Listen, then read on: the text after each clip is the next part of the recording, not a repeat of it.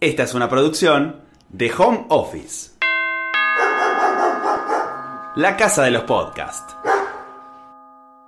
Dentro de los periodistas de la vieja escuela, si es que existe algo llamado periodismo de la vieja escuela dentro del cine, está Alexis Puig, que es creo yo, uno de los que mejor se adaptó a los tiempos que corren, ni hablar en el mundo de las redes sociales con mucha presencia en Twitter e Instagram. Alexis Puig es hoy uno de los referentes dentro de la profesión en un lugar tan complicado como el periodismo de cine y series y ocupa un lugar que quizás en algún momento tuvo Axel Kuchevaski, un especialista de la década del 90, sobre todo hoy convertido en productor de cine y series. De todo esto hablamos con Alexis que tiene además la peculiaridad de viajar casi que cada 10 días, cumpliendo el sueño de más de uno, esta posibilidad de ir a los lugares donde viven las estrellas y entrevistarlos cara a cara y traerse por supuesto más de un recuerdo.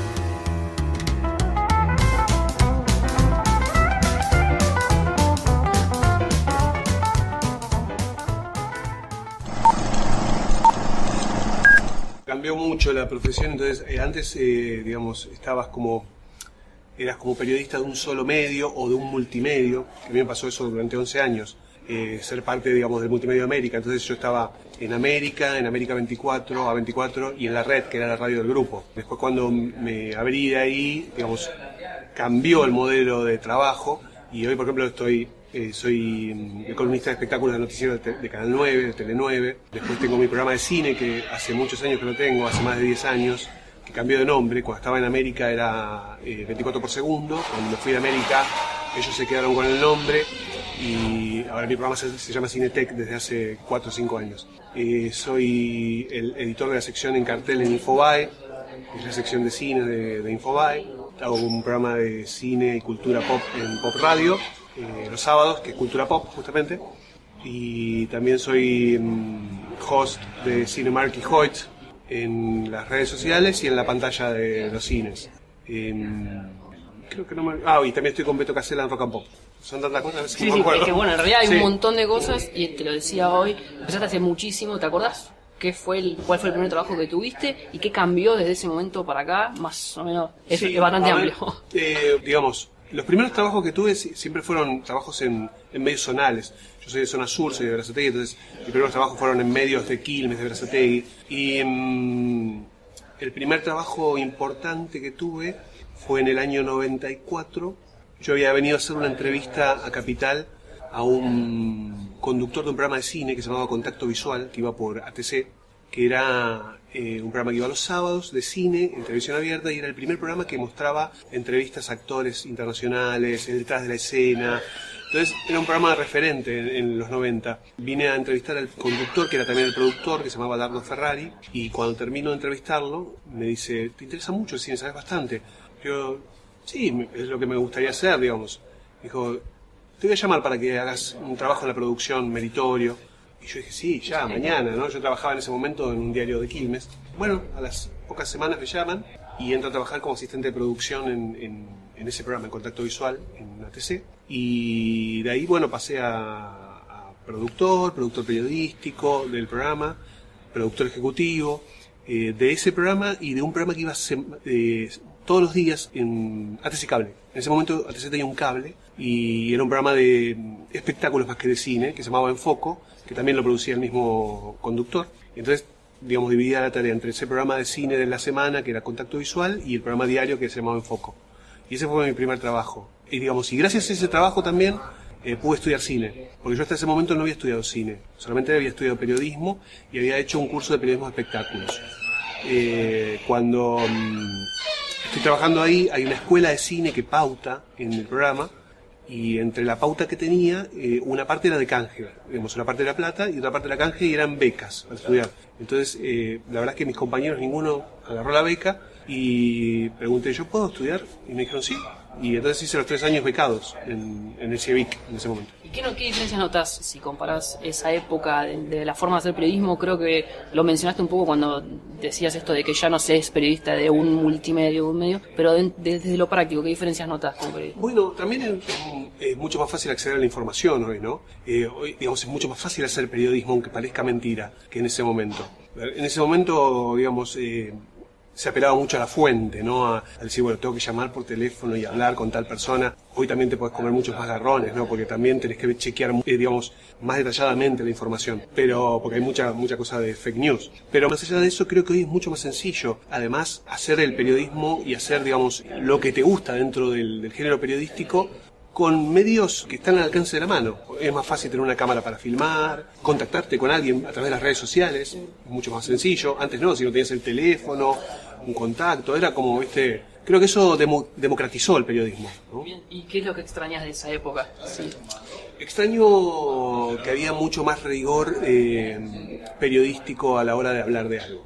Qué sé yo, esta cuestión de que, digamos, para vos poder hablar de un tema particular o, o para poder escribir una nota en particular, tenías una, una cosa más profunda a la hora de, de- de formarte y de investigar, ¿no? Tenías que leer, tenías que ver. Hoy hay como una cosa más de oído también, que, digamos, como no hay un, no hay una necesidad de chequeo tan grande de decir lo que está diciendo es o no real. Entonces, esto, ¿no? De que a la vez de que se mo- democratizó, también hay una cosa más eh, laxa a la hora de que la información sea fidedigna y que haya detrás un contenido, ¿no? Eh, antes me parecía que había eso, como una, una, cosa de contenido más fuerte, ¿no? Digo, yo si tengo que escribir sobre Polanski, me veo toda la filmografía de Polanski o, o me leo una biografía de Polanski y demás. Y es como que veo en Wikipedia a ver qué dice y listo. Bueno, y a ver, si tuvieras que comparar, vos sos de los que te lo decía, de los que mejor se adaptó al universo redes sociales. ¿Cómo fue ese paso para vos? ¿Te, medio, ¿te resististe al principio? ¿No lo dijiste, no, lo toco, va por acá? Porque, digo, hay como cierta cierta confrontación a veces entre influencer periodista. Sí, me parece que no, me parece una confrontación que no tiene sentido, porque son cosas distintas, no me parece que sea lo mismo. Y me parece que tampoco apuntan al mismo público, ni siquiera tienen los mismos lectores, ni seguidores.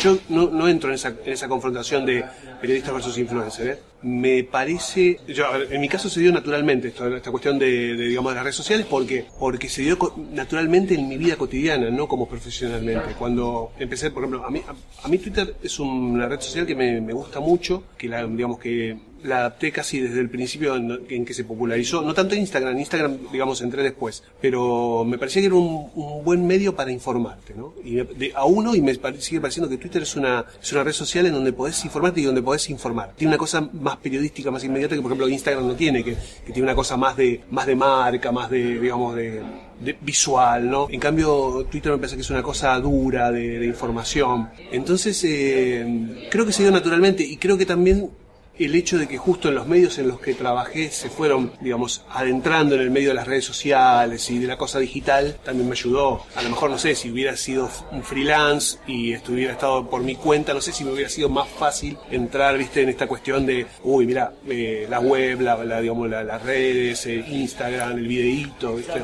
Sí, sí, bueno, hoy Mm. lo, lo que veo es que por ahí presentas más tus viajes, más lo que estás haciendo, tanto desde todos los programas en los que estás laburando, de todos los, los portales donde estás la- laburando, como, digo, la vida personal. No hay tanto ya de vida Es personal. verdad, No hay- sí. hay- ya es más, creo yo, un lugar más, una vidriera más de las cosas que haces. Sí, es como, ya lo tomás como parte del laburo, ¿no? Sí, sí, sí, sí, lo naturalizás desde ese punto de vista. Y es un laburo, ¿eh? no es tampoco que, digamos, No, digamos, a veces no tenés ganas, ¿viste? a veces no tenés ganas de, de- de decir, uy, tengo que postear una foto, que esto, que lo otro, pero también te lo piden, y, digamos, y es como que, bueno, es todo el combo, ¿no? Es, eh, yo lo tomo como parte del laburo.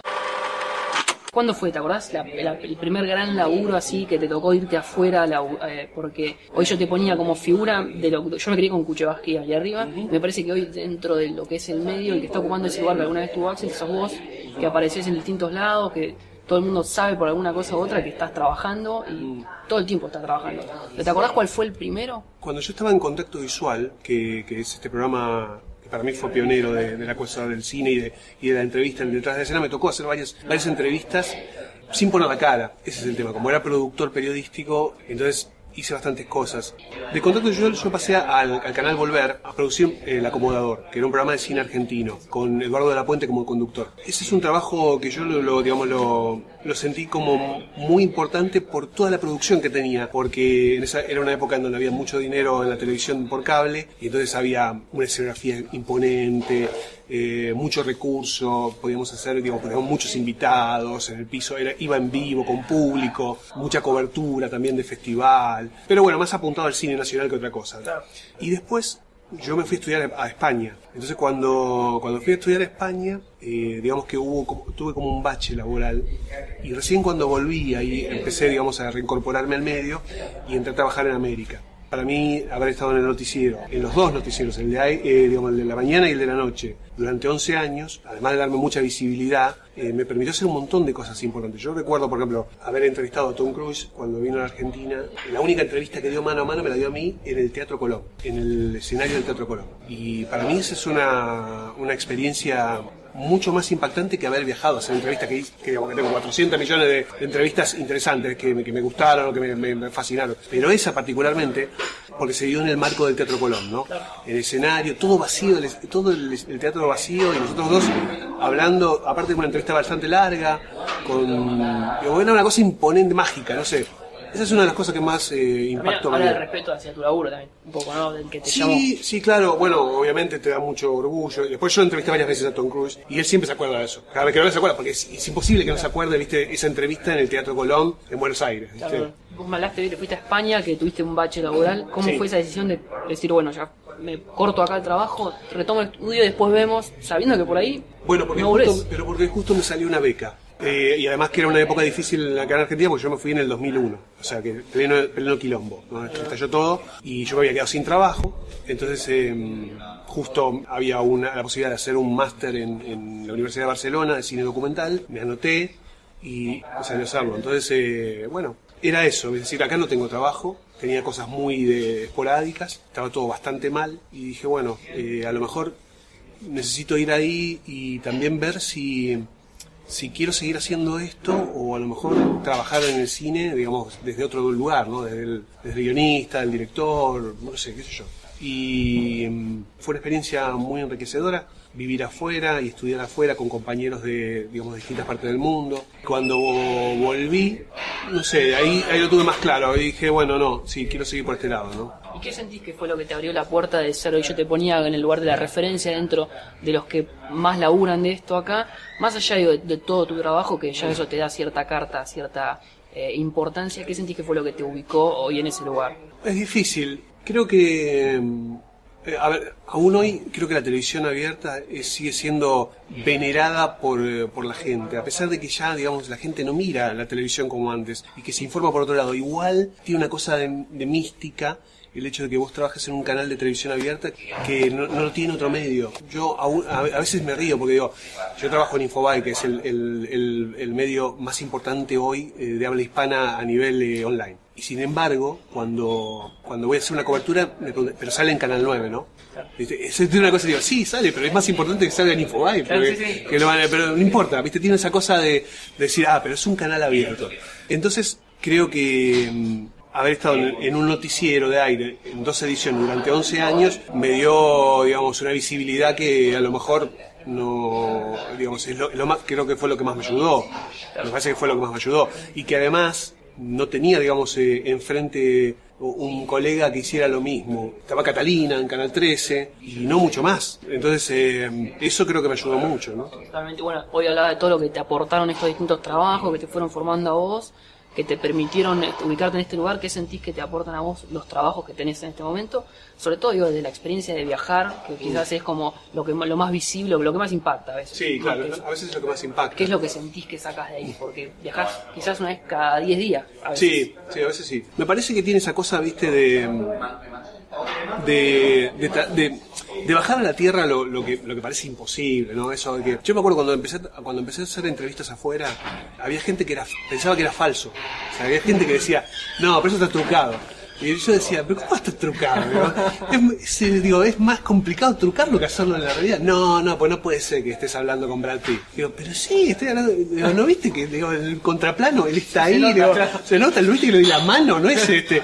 Y, eh, y me da mucha gracia eso, ¿viste? Entonces creo que, mm, bueno, obviamente por suerte, eh, digamos, esto cambió, ya no es así, pero hubo, hubo épocas en que pasaba eso.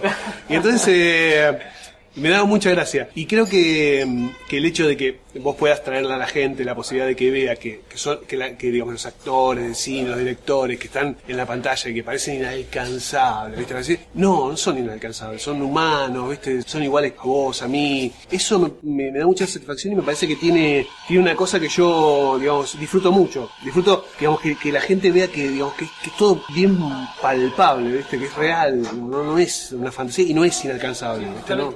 ¿Y te agota en algún momento esto de viajar tan Sí, seguido? sí, para mí viajar es, es agotador y a veces este, no tengo ganas. A veces me pasa, viste, que digo, uff, Otra vez. otra vez, viste. Me- mo- porque a mí me sigue motivando, digamos, la persona la que voy a hablar, con la que voy a hablar. Entonces a veces hay cosas que no me motivan y, pero bueno, yo voy a hacer porque es por, la, por laburo. Y entonces subirte 14 horas a un avión, viste, que no es que viajo en business y algo de estilo, viste. Y, a- y a veces estás un día y medio en un lugar y con cambio de horario y volver y cuando vuelvo vuelvo a laburar, no es que- a veces yo digo, Disfruto cuando, cuando regreso un domingo, porque digo, bueno, ese, ese día no voy a laburar, entonces lo, lo disfruto más. Pero si vuelvo un lunes, como me pasó esta semana, que volví un lunes, eh, volví al aeropuerto, dejé la valija y me fui al noticiero. ¿viste? Entonces es, es, es cansador. No es todo, viste, una cosa de glamour. Obviamente está mejor ese laburo que ir a cargar bolsas al puerto, pero no me voy a quejar de eso. Pero, No, no, pero tampoco tiene la cosa esa de, de No, aparte, está la fantasía esa que te vas de vacaciones prácticamente. Claro, y no exacto, es- y no es nunca así. te vas de vacaciones, No, no, ni no. hablar. ¿Te acordás la entrevista que más te gustó hacer o que más disfrutaste? Que es la que siempre te, ac- te acordás. Hoy me mencionaste un par recién mientras estábamos preparando todo. Hay, hay varias, eh, pero sobre todo por. Casi todas tienen que ver con, con cuestiones de. Digamos, de decir, ah, esto es especial para mí.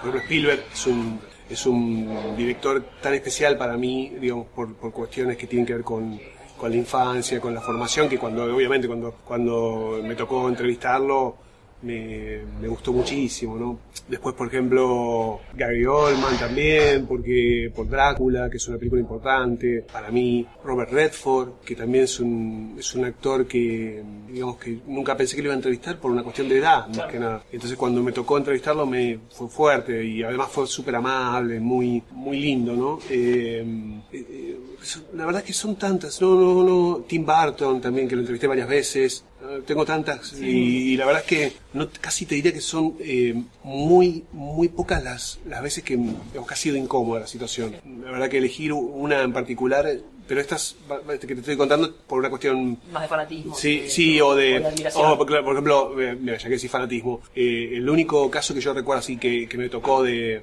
decir estoy, estoy a punto de llorar fue con Mark Hamill. Con Mark Hamill sí, por, por esta cuestión de, digamos, de Star Wars que es tan importante, ¿no? Sí, sí, nada.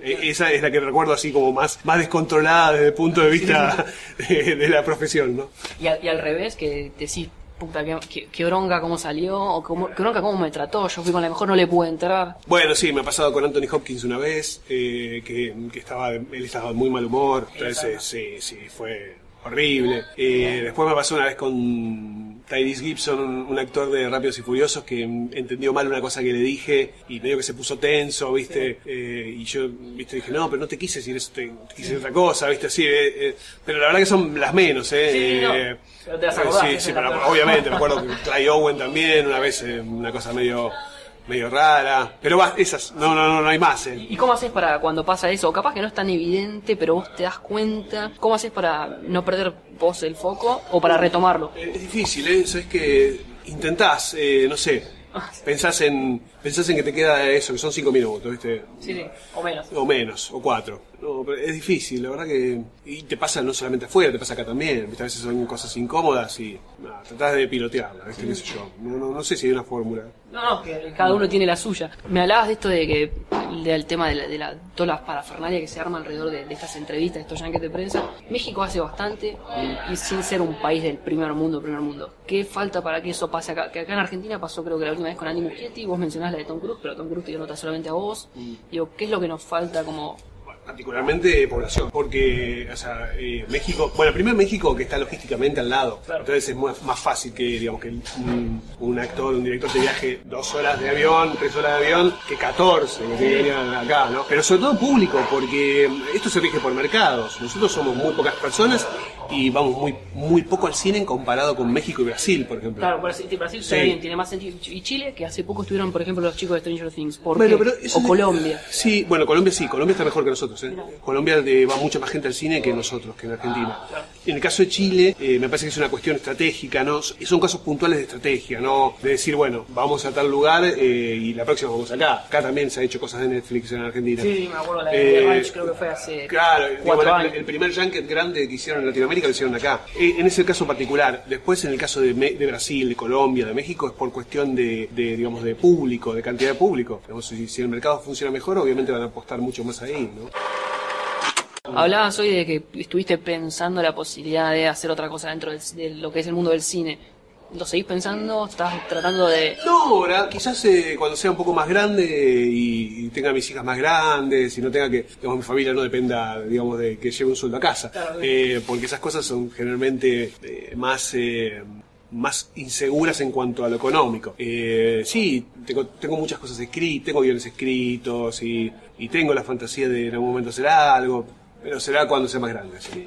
Y a ver, hoy yo te hablaba, para mí es súper importante que hayas salido de la Facultad de La Plata porque Mm. demuestra que no todo pasa por TEA, sin desmerecer al que estudiantea. No, lo que pasa es que también estamos más lejos, ¿no? Claro. Yo, como, como yo soy de provincia, para mí era más fácil, como yo nací en Berazategui, viví en Berazategui hasta los 20 años, entonces este, mm, era lógico que vaya a La Plata. De hecho, mi médico está en la, estaba en La Plata, digamos, todo, eh, digamos, se daba todo para ir. Era más fácil ir a La Plata que a Capital, no sé por qué. Era más cómodo. Era más cómodo, sí, digamos, el, no sé, el tren era lo mismo, el Roca era igual para aquel lado que para este, pero...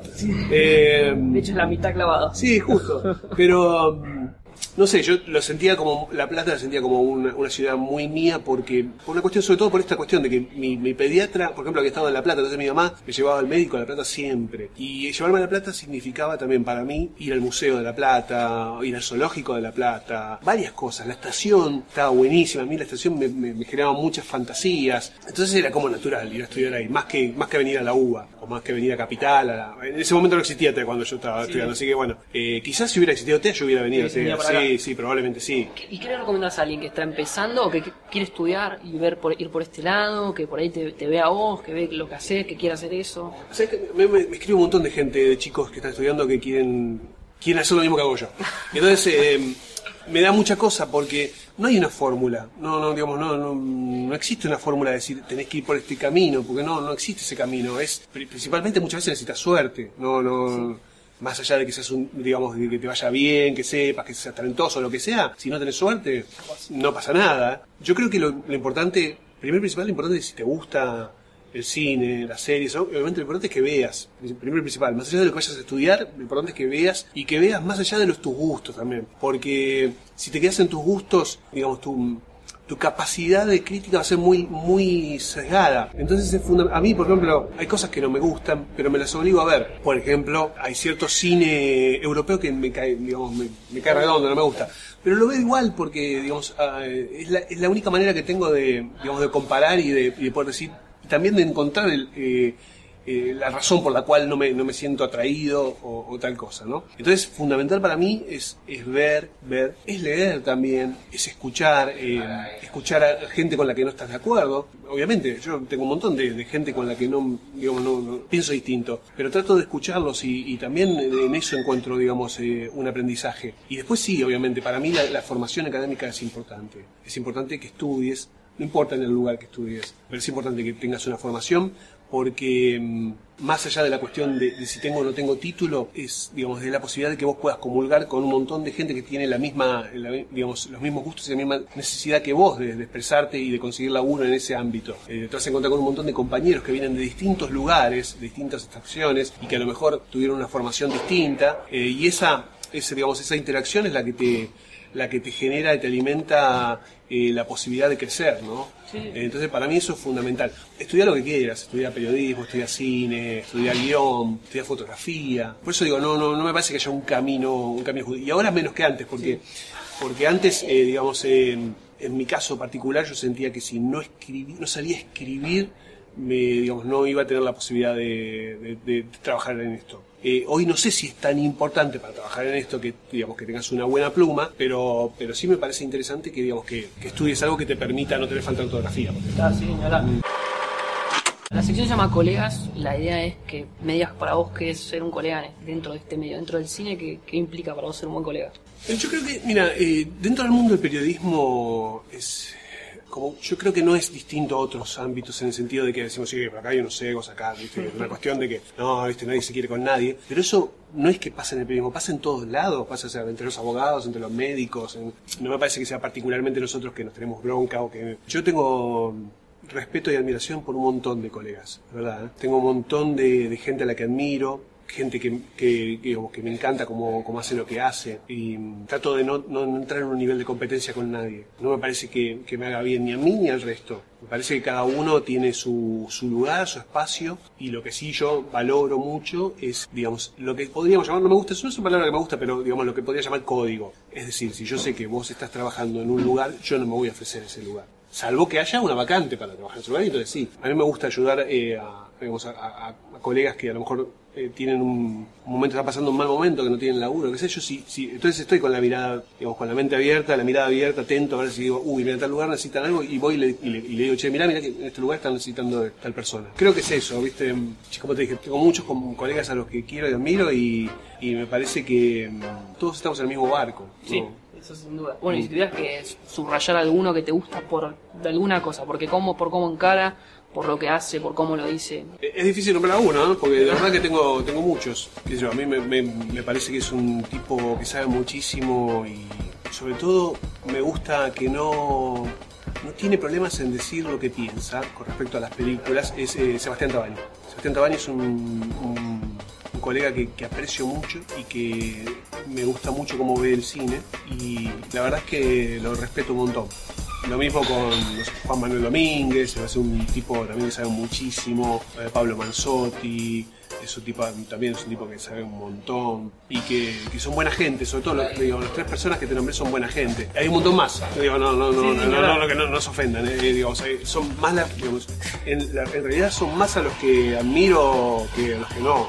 Pero bueno, si tuviera que elegir, lo elijo a Sebastián por esta cuestión de que, digamos, de que lo, noto que él no tiene no tiene medias tintas, digamos. Si hay algo que le gusta, lo dice y si no le gusta, también.